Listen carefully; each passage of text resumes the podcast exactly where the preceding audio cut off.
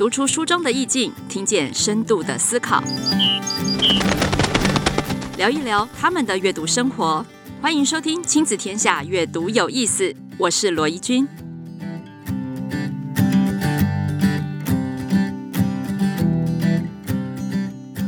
Hello，大家好，我是罗怡君，欢迎回到《阅读有意思》。今天的播出日期其实也蛮特别的，是二二八纪念日。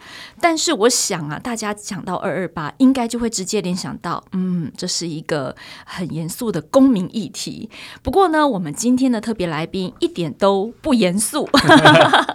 哇，我看到他本人的时候，我觉得他根本就是个大学生。没有想到呢，他就是台北市内湖高中教公民与社会科的周维义老师。那周维义老师呢，除了引领课堂风骚之之外，他常常会把一些重要的议题，呃，这个穿针引线、融会贯通，然后呢，让孩子们能够不觉得它是一个严肃的议题。他本身也有经营他的粉专“公民教师周维义”，我觉得这听起来很像日剧的某一种热血教师的感觉。所以，我们今天就来呃邀请到本人来聊一聊。欢迎周老师。Hello，大家好，呃，主持人好，很开心今天能够来到这个节目，然后也想跟大家分享说，在自己。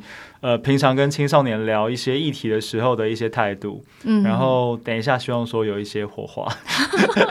我觉得老师本人就真的很像晋级的巨人的那种感觉，非常的热血。老师的班上现在是呃高三嘛？是是是。哎，高三是一个什么样子的课堂风景？嗯，他们的年龄分布或是现在的青少年状况是怎么样？哦，高三就是一个从高中生要开始变成一个成人的过程，特别他们就是介于十七十八岁，嗯。然后高三下又是一个即将要展翅飞翔的年纪，所以我觉得会有很多变化在这个时间点出现。十七岁还被称为是屁孩。但是十八岁现在好像很多合法权利，我们现在对十八岁这个年纪有着非常多的期待，所以哎，去年也就是公投嘛，要不要把这个投票的权利下修到十八岁嘛？虽然后来并没有过，因为它绝对值非常的高，但是好像慢慢的，我们对于十八岁给予他的权利也渐渐的升高。但老师你在班上啊，有人十八岁跟没有人十八岁。这该怎么跟他聊公民议题？好像权利义务差非常的多。呃，民法在二零二三年的时候下修，就是已经确定是成年年龄是十八岁嘛。那参政权部分的话，是去年修宪的公投没有过，所以还没有下修到十八岁。但是我觉得，无论他是不是十八岁，聊公民议题好像不会因为法律的改变而有影响。我觉得。主要是在他今天有没有关注这些议题。我觉得在从这两年在带这些学生看起来，他们都会蛮注意世界上的一些大事，包含像是乌俄战争，嗯，呃，再往前的话，可能包含像是呃反莱猪公投啊。那近期的话，可能就是十八岁公民权，我觉得他们都会稍微关注。还有那个兵役问题哦，对，兵役问题是真的，因为我记得那一天吧，那一次上课的时候刚好。听到这个我们国家宣布这个决定的时候，我就在班上问说：“你是适用这个规定的，请举手。”所以人间天堂已经分出来了。对对对，然后有一些同学他不是他不是适用这个呃年纪的，他们就有一点乐滋滋的感觉，然后其他人就有点无奈。我就说：“那你们作何感想？”我说：“只能当啊。”对，我觉得蛮有趣的。对，嗯，那呃，在这个讨论的过程当中，有没有成年？其实他们蛮关心这个议题，因为成年之后有很多事情可以自己做决定。可是，在做决定的同时，也造成了父母或者是师长跟这些孩子们，已经不能叫孩子了，十八岁的成人中间权力微妙的变化。对，那这个权力微妙的变化，从现在可以决定自己结婚，对不对？对，十八岁的话，老师来跟我们复习一下，现在十八岁，现在十八岁已经是成年人，嗯，然后完全行为能力人，可以独立做决定，也可以结婚，是的，然后也可以自行借钱创业。对，就是我觉得这好害怕，而且要独立承担各种的这个责任，我觉得蛮有趣的啦。因为比方说过去如果不是这个制度嘛，啊，如果你今天出车祸或者是打破别人家玻璃。那父母亲要负连带赔偿责任，嗯，父母亲还是有那个民事的相关责任。可是现在的话，是你十八岁你要独立承担，差别在这。所以啊，如果他一直有这些中二行为，他做中二行为不是一天可以改变的。所以他有可能明天过唱了生日快乐歌之后，哇，他可能就要有非常有意识的知道自己要负的责任已经跟别人不一样了。是没有错，这是确实是呃，他需要去注意到的。最近大家不知道有没有注意到，就是有一个时事，就是日本那个寿司郎连锁餐厅嘛。对对对对，如果有注意到的话，就是有一个十七岁的，刚刚刚主持人所说的中二的小孩，他舔了他的那个酱油罐，结果舔他的酱油罐，就是大家一起在家的酱油罐，就是它是一个公共可以可以使用的酱油罐，那就是你用了别人也可以用的一个酱油罐，他就拿起来舔，然后就拍了短影音上去网络上，就你知道发生什么事，就是。寿司郎的股价瞬间暴跌一百三十万的日元，也就是新台币三十八亿。所以你可以知道，说一个小小的看起来有趣、可以博得网络上关注的一个影片，它实际上会带来多大代价？然后寿司郎现在也是决定要对他们提出民事跟刑事的告诉。所以我觉得，你可能平常生活中一个小小的动作，你都没有办法去想到它有多大的影响。我们生活当中其实常常都会有类似的情况，那其实也蛮适合，就是爸爸妈妈跟孩子们可以去聊一下，说你怎么看这个日本小孩的一个做法？你身边同学会这样子做吗？那你看了这个事件之后，你有什么看法？我觉得它就是一个。呃，孩子都会注意到的议题，因为我今天刚好上课，我今天就跟班上聊说，大家有注意到寿司郎，他们全部都知道，就是因为就是社群对。短短影音社群，而且这又是他们觉得很中二、很屁孩的行为，所以他们都知道，所以我就觉得很好带，很适合借机去带有关十八岁，就是现在是民法相关权利的一个议题。那我觉得爸爸妈妈就可以借由这个去切入，说，哎、啊，你知道你现在十八岁了啊？你知道你现在可以做哪些事，以及你需要承担什么责任吗？我觉得有些时候就是这就是一个机会，嗯，对对对。因为我们常常跟孩子的冲突啊，都在于自由的范围有多大，对不对？是是。什么事情你可以做决定，什么事情你不能做决定？比如说呢，呃，最近我也跟孩子在讨论一些呃时事新闻，然后我们就讲到了，到底谁可以决定这本书能不能被禁？台湾现在是图书分级制度，或者电影分级制度，那谁来决定这个年纪的孩子可以看什么，跟不可以看什么？你要知道，就是所有的孩子应该对这种权力关系都非常敏感。对，好，那其实讲到后来，不外乎就是三块：你有多少能力，能够承担多少责任，你才有相对应的自由。对，所以能力、责任、自由，就是这三个框架去框出大家要怎么去讨论这看似平凡的所有的议题。不过借机也可以趁机再请教周老师，因为很多爸妈刚开口哈，孩子就会退缩，或是变成冰山一座，是每个都是冰山帅哥跟美人。那呃，如果爸爸妈妈呢，平常比较没有这么好的对话基础，好，那那如果开口想要跟孩子聊天，或者是。像您刚刚说的，哎，我好不容易讲找到一个很适合的时事，对，那开口要如何不变成说教？这个真的是一个大议题，而且我觉得爸爸妈妈这个 part 一定要可以抓住几个要诀，因为我觉得年龄确实是一个鸿沟，会导致我们认知的世界不一样。嗯，但是我们要切记一件事情是，当要跟孩子聊的时候，不要把自己的立场快速的展露出来。嗯，因为聊的时候。大家难免会去想要去猜测说你的立场是什么，但是，呃，如果你在聊的时候，可以先听听孩子怎么想这个问题，然后预设可能不同的答案，站在另外一方去探问他的想法是不是完整的，然后可以引导他思考说，诶，你现在这样子想只是一个直观的思考，还是你是经过审慎思考的？我们可以站在另外一方去探问，但不要直接否定说，我觉得你这个是不成熟的，因为。他就会有一个印象是，哦，我跟你聊，我是想要听听看你的想法跟我的想法，可是你怎么可以否定我呢？那未来他就不会想跟你聊了，他就会记得说，爸爸妈妈来跟我聊，只是想要我接受他的看法。那这样子的话，他就会没有意愿想跟爸爸妈妈聊这些事。我这边要特别去讲，就是我跟孩子们聊这些话题或者是议题的时候，不管是国内最新的，还是一些时事话题，其实蛮多都是可以聊的。我都不会在聊的过程中去透露出我的立场，嗯，他们都会在结束之后来问说：“那老师，你的立，你的立场是什么？”对，如果你可以做到这样子的话，你至少会让他在一个平台上面去跟你去聊这件事。因为如果你太快去显露说你是支持的，那他们就会觉得我应该要展露出支持的想法来迎合老师，因为孩子很聪明，他们会知道怎样得到一个比较正确的方向，然后得到老师的认可。那我想，刚刚老师有讲到几个重点，就是。是一开始先不表露立场，因为你都说我不成熟了，那就听你讲就好了。对，我就不要讲了。对，好。不过爸爸妈妈要能够像老师一样提问，好，我觉得聊天的目的可能要先确定，就是它不是一个要有正确答案的东西。对，但是。有的时候啦，哈，就我过去的经验，我觉得爸爸妈妈最怕的是什么？是我在聊天的过程当中，虽然我明白孩子是直观回答，或者是呢，他脑袋里面可能没有太多的背景资讯，所以他的回答可能就是很简单的一个面向、两个面向。是，但是万一他讲出来的答案是那种超级无敌政治不正确，或者是会让人家哎呦，我的孩子怎么竟然觉得可以做这种事？好，万一有这一种答案出现的时候，老师教我们一下，应该如何维持镇定，然后继续保持对话畅通。呃，我觉得这个的话，可能在性别的部分会比较容易出现这种，我想政治不正确的这种说法。嗯。那我觉得生活当中真的会很常听到孩子们会有类似的这种发言，就是歧视女生的一些说法，嗯。或者是检讨。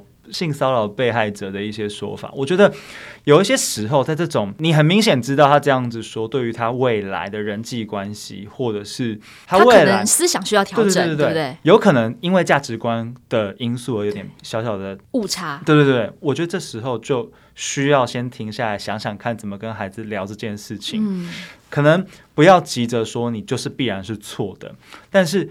我们可以找一些适当的时机，找一些同年龄的啊，同兄弟姐妹来聊。哎，那你们怎么看这件事情？嗯，也许我跟你讲，有些时候长辈跟孩子们说，就是这个东西是对的。嗯。比起同才跟他说这是对的，我觉得同才的力量是无限大的。这是我反复的去测试的一个情况。因为你知道，现在的孩子他们可能会觉得你的年代是留在那个上一个时代，所以你可能你的想法可能就是比较落后。他可能会有这种思考。可是当你又跳脱出来，又能够去讲出一些诶没有想到的这个问题的答案，比方说，我今天举例，如果今天有一个女生被性骚扰。然后今天有人检讨说：“哦，你穿太少，所以你被性骚扰。”然后这个小孩讲出一个很政治不正确，他说：“哦，就是因为穿太少，所以你被人家性骚扰是应该的啊。”爸爸妈妈当然这时候，如果你对于这个性骚扰这件事情有点基本的认知，知道说，嗯，穿衣服的自由是我应该享有的自由，不应该是呃别人骚扰我的这个理由。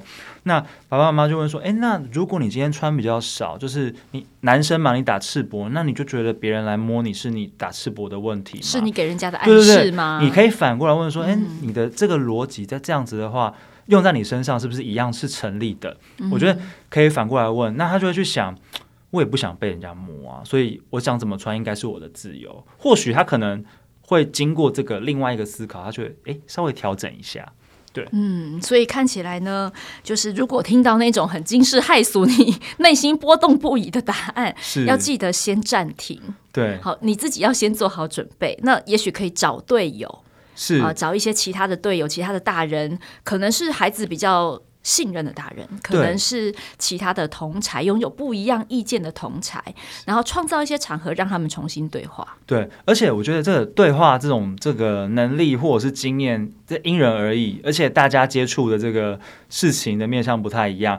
但是我觉得身边有几个就是一起当爸妈的，或者是有一些相关经验的人，一起讨论这样的一个对话模式，我觉得是好的。嗯，因为我觉得我们不要在孩子年纪还小的时候。就让孩子不愿意跟我们聊天跟对话，因为我们要还是持续让他愿意跟你分享，嗯，这样子你才有可能启动他未来跟你分享更多他遇到人生上的一些各种呃问题或者是困境等等。嗯不过，当老师跟当家长有最大的不同，就是老师是有知识传授的压力，我必须这样说。哎，所以这样老师的责任更难，因为你必须在对话或者是在讨论之间，还要能够给予他相关的知识。比如说，我们都知道乌俄战争受到全世界的瞩目，连小学生都很关心，因为那种感觉太急迫性了。然后，但是打了一年之后，大家好像似乎有点习以为常。不过，也是因为乌俄战争，所以开始呃大量的出现地缘政治这样子的一个概念出现。嗯，大家开始发现，哎，台湾的处境加，然后又加上我们最近有台积电到美国去设厂，其实有非常多实事，它是由于一件事情开始有脉络的展开。那我想老师应该就是很。需要把这样子的脉络带给学生，因为它是一个系统观的概念。我所以，我想要接下来想请问老师，就是，诶，如果我除了聊天思辨之外，我还需要带知识，介绍一些线索给孩子，有没有什么好的方法？是老师还是家长？老师。哦，从老师的角度来看这个问题，就是，呃。聊这些话题的时候，我必须要说，以我们像公民科，我们是社会科学专长。你说我们了不了解乌克兰的地理或者是历史？我一定输给历史跟地理老师。对。可是你说有没有备课资源？有啊，嗯、经济学人其实有提供全英文版的资源，然后网络上其实有许多的老师会去分享相关资源。亲子天下其实也是有建构这样子的一个资料。嗯、那。我们就可以先去看看相关的，就是过去他们的一个地缘政治的一个关系，所以可以先从这边着手。那有些时候你如果不专长，我们就靠同才啊，我们同同事很厉害，我们为什么都要自己来？如果同事他够专长，能够帮我们补足这个知识，那这个知识就交给同事来做传授。我们要做的事情是带孩子呃去认识这个战争对于世界的影响嘛，这是我们切入的一个角度。那我这边也要跟大家分享一个我的小小的观察，一年了，确实大家会麻痹，就如同土耳其的地震发生之后，热度好像也慢慢的没有像前几周这么的强烈。那难道它就不重要吗？它的影响还会对这个国家未来的经济，还有它整体的教育，或者是各方面都会产生很大的影响。我们如何跳脱说只有单纯哦，今天我们捐东西、捐物资，然后捐款。那未来他们的发展，我们台湾有没有角色跟可以去赋予的一个功能，在这个全球公民的角色上面？我觉得我们在教育这件事情上面，我们不是要赶时事的风头，嗯，而是要去想这件事情，我们今天这样做，然后未来我们还可以怎么做？不过我觉得，呃，在日常生活当中去练思辨，哈。有的时候，当然我们有这个目的性的考量，比如说它真的可以帮助我们做一些 PBL 的学习，是好。但是呢，另外一方面，我同时也觉得。呃，他的确可以帮助孩子这个思考的层次要多很多种。那我觉得这也是公民有点像跨域的一种思考的特有的一个教学的模式。譬如说，呃，老师举一个例好了，因为我知道在你的粉砖上面啊，我曾经看过一个案例，呃，就是我们随便举一个例子，这也可能是作文题目啊。嗯，但是一个作文题目要怎么写得好呢？诶，可能就有赖公民素养哦。比如说，COVID nineteen 对世界的影响。哇，这个题目，我相信如果没有平常接触这个思辨训练的孩子，他可能就是写人际关系梳理呀，或者是什么经济的 shutdown 啊，类似像这样。但是我好像在老师课堂上看到更多的讨论。呃，这么说就是。我觉得刚刚这个问题就蛮大的，那要找一个切入点进去，你唯有平常都有在关心嘛，然后有收集很多资料，才有办法去看到一些现象啦。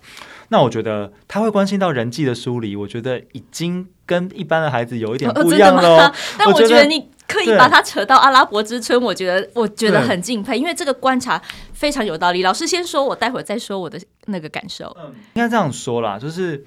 COVID-19 的这个影响，它的影响当然是很多层面，经济、政治、人际，甚至家暴也变多了，夫妻因此失和离婚了，因为呃距离太近，反而心更远了，就是觉得这些问题都是在的，对。对，所以我觉得在带他们想这些问题的时候，常常就是因为这些素材是你要先去搜集资料，你有足够的视野，你才有办法去界定说我要往哪边切入，呃，因为。收集资料一定是一个比较长期的，嗯嗯，所以我就想问老师，那这个长期的实力应该怎么培养？呃，长期的实力来讲的话，我觉得不管是家长还是老师，我们在看一个问题的时候，都可以多看一下一个议题的两面性，就是。有些时候我们在看美国媒体报道中国的新闻的时候，我们也可以看一下中国官媒怎么说，再看看台湾怎么去报道这件事，嗯、或者是看日本怎么诠释。对，就是同样一件事情，在不同国家的视角完全是不一样的。我觉得这不仅是练习，就是看问题的视角，也可以练习一下外语能力。所以那时候，不管是 COVID-19，台湾做什么事跟什么因应的做法，其他国家可能会跟着我们走，或是有其他的不同的这种做法。可是我觉得。多看看不同国家的新闻，会免于自己活在台湾媒体所塑造出来的氛围之中。的确，因为呃，像 COVID-19，虽然感觉现在大家好像要把它正常化、日常生活化，其实国外早就已经是了。是，但是我那时候看到一个呃，我比较少感受到的观点，就是他竟然。其实他无意间也让非常多的改革跟运动喊了暂停。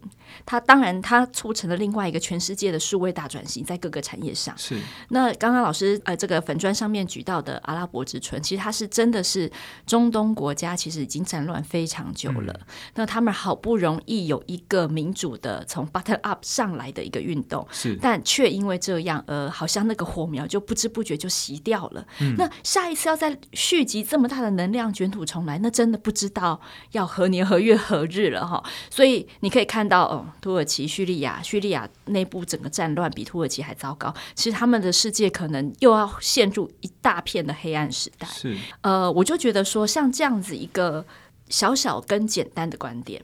但是呢，如果我们今天透过了一个观察给孩子，其实孩子可以很容易就复制到，那还有什么国家或者是什么样子的政治改革，呃，因为这样而被中断，他就可以慢慢的去延伸出去他自己的想法跟观察。所以搜集资料，老师平常都在看什么书？我们现在对老师的 database 很有兴趣。哦，真的吗？就是、对，老师看的书我们也要看啊。呃，我我看的书蛮杂学，但是。推荐给我们几本。我今天会推荐的几本书，可能会是我觉得在中学生或者是小学生高年级就也可以看，然后父母亲其实也可以看看相关的书籍啊。嗯，那今天要先推荐的一本书是非常老牌的书，这本老牌的书是我觉得虽然它老牌，但又还是很经典。它叫《正义：一场思辨之旅》，我想大家都听过吧？对啊，真的是经典。对，这本书呢，是 Sandel 他。非常经典的作品，而且他又写的好简单。我好几年前，就是应该也不知道多多久前了啦。然后那时候在读的时候，就发现到它就是一个思辨很多两难一体的一个超级好的作品。嗯嗯、即便今天它已经过了，应该至少十年以上，我仍旧认为它是一个我们现在孩子们可以去多多练习思考的一本书。另外一本是呃，近期在读的时候，我觉得也蛮推荐，就是王鼎玉老师，他是法律专业，是他的书叫做《晋级的公民》。这本书它的内容涉及很多公民议题的讨论，比如说不爽判决就集体出征，还有像之前有一个事件，我不知道大家有没有印象，就是有一个小孩去买霸王没有加辣。啊，有，还有印象吗？然后回来就被家暴，没错。然后后来就是有人就是有在外面就是要堵这个爸爸，结果让这个小孩面临到更惨的处境，就是私刑正义的问题。然后它里面有很多这种小小的实事案例，然后都很有系统的去做很多不同观点的这种分析。嗯，特别是我们现在孩子很多都在网络上，可能都觉得自己是正义哥、正义姐，是，反而是网络霸凌的来源。我必须要这样说，就是也也跟大家分享，我觉得。中学生他们在网络上所做的一些事情，包含言论，现在很多匿名版、黑特版，都是酝酿这种仇恨的言论的一个，所以才会有仇恨值出现，对对对对，对对？就是其实它就在上面，你可以恣意的去攻击任何人，然后不负任何责任，因为你是匿名的。所以我常常都还是会去想说，我们该怎么样跟孩子聊这件事情。嗯，我有时候会看到匿名版会出现一些比较理性的言论出来，制止某些不理性的，我觉得。这也蛮好的，但是如果我们这样子下去的话，我们的下一代会不会如果没有这些理性的人出现，那他们是不是就是在这个温床上面不断的踩不了刹车？对啊，我就觉得，这确实是一个我们现在可以去教孩子们面对的一个状况。其实刚刚老师讲的一些两难的问题，是我我想介绍给大家看一本小说，它是长篇的小说，它叫做《判决》。那这个判决听说有改编成电影，但台湾似乎没有进哦。那这个判决呢，其实它讲的就是个两难。哎，十七岁，你看他把主角设定成十七岁，还没有成年哦，但是又快要成年了。一个呃前途无量的学生，哈、哦，亚当。那他因为生了一场怪病，哈、哦，呃，急需要输血，他不输血他就会死掉。但是他的爸爸妈妈却因为宗教的信仰。所以认为，如果输血的话，其实是对宗教不敬。他爸爸妈妈现在是合格的法定代理人嘛，因为十七岁，所以呢，他就因为宗教的原因，所以拒绝他接接受输血治疗。那这个小说的另外一个主角就是这个法官，法官应该怎么判决医院要不要强制执行输血？这是一个关乎到生命的问题。嗯，但是它又牵涉到了宗教自由。那爸妈也在执行合法的权利，好，在法律上给予的权利是。可是医院的目的是什么？救人呐、啊！他怎么会眼睁睁的看到一个可以救的人，却因为放弃输血而死亡呢？好，所以医院提起了这个告诉。嗯、那大家去想一下，那亚当的角色是什么？如果你是亚当呢？呃，如果你今天接受了输血，你等于跟家庭、跟宗教、跟你原本的生活。画了一个很深的界限，好，那你未来又该如何自处？因为你即将就满十八岁，你好像又能做主了。所以这个就是呃，小说的复杂度跟精致度，也许就是可以回扣到老师刚刚介绍的那好几本书。对，呃，主持人刚刚讲到这个案例，让我想到医院的案例，我就要回扣到《正义一场思辨之旅》，它里面有讨论一个概念叫效益主义。大家还记得，就是在之前 COVID-19 超级大流行的时候，医疗资源是很稀缺的。你要决定哪些病床要给哪些人，对这件事情，在世界各国都成为一场大战。那有一个概念叫分拣医疗，就是真的救的活的才会优先去使用，重伤者确实可能会在过程中被放弃。嗯，他就会去讨论到说。今天效益主义就是在看说，我们如何追求最大多数人的最大幸福。对，用这个标准去看，嗯，拯救比较好救的，确实可以帮助到很多的人。可是那些人，他是先来挂急诊，想要被拯救，可是你却被牺牲了。还有就是，这也不是他的选择，对，不对？他只是因为可能太过年迈，或者是他本身重病难治，或是他本来就有一些缺陷，所以导致。没有办法治，那我们这时候就可以让孩子哎看看这些书，想一想哎，如果当下的情况是你的亲人，你觉得这样的分配是公平的吗？嗯，对，我觉得这些问题都很值得我们去思考。不过爸爸妈妈或老师也不用担心，因为其实很多事情它本来就没有答案。是，那我们要追求的也不是。哪一个比较是正确答案？对，而是说你提出来的这些理由背后的思考是什么？是，那你为什么又会根据什么东西来提出这样子的说法？嗯、其实应该都是这样子的一个训练过程。对，我觉得主持人这说的非常对，原因就是因为我们如果在养成这些观点训练的时候，我们没有教唯一正确，在民主社会当中就是有多元观点，但是你要懂得为你的观点找到合理的论述基础，这样子。你的观点才会是有一个呃基础可以作为是支撑，所以我常常说，这没有对错，有些事情它本来有可能是这样，也有可能是另外一个答案，但你要为你的答案找出理由。我相信在这样子的训练过程当中，我们的孩子拥有多元的观点，他应该也能够对他人在做决定的他人拥有更多的同理心。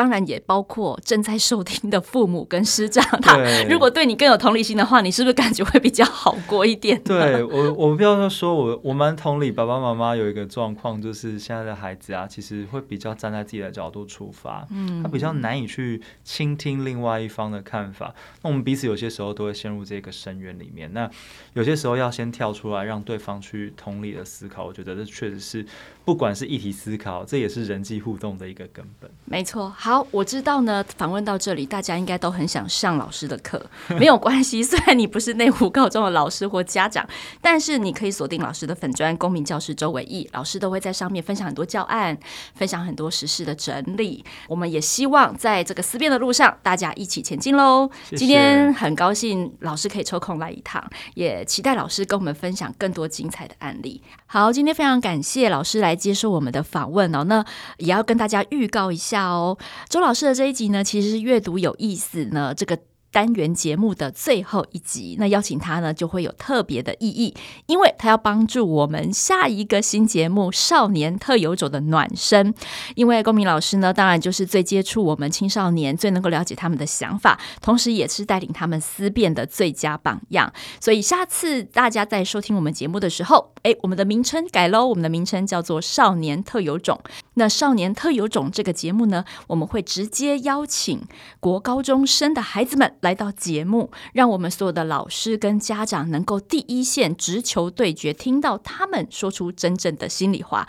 那我们接下来也会有相关的招募计划，也欢迎大家，呃，家里的国高中生如果有想要到 Podcast 来跟我们分享真正心声的话，不要忘记锁定亲子天下 Podcast《少年特有种》。我们三月见。今天的节目很高兴就到这边结束喽，谢谢大家的陪伴和收听。那我们下集见喽，拜拜，拜，谢谢。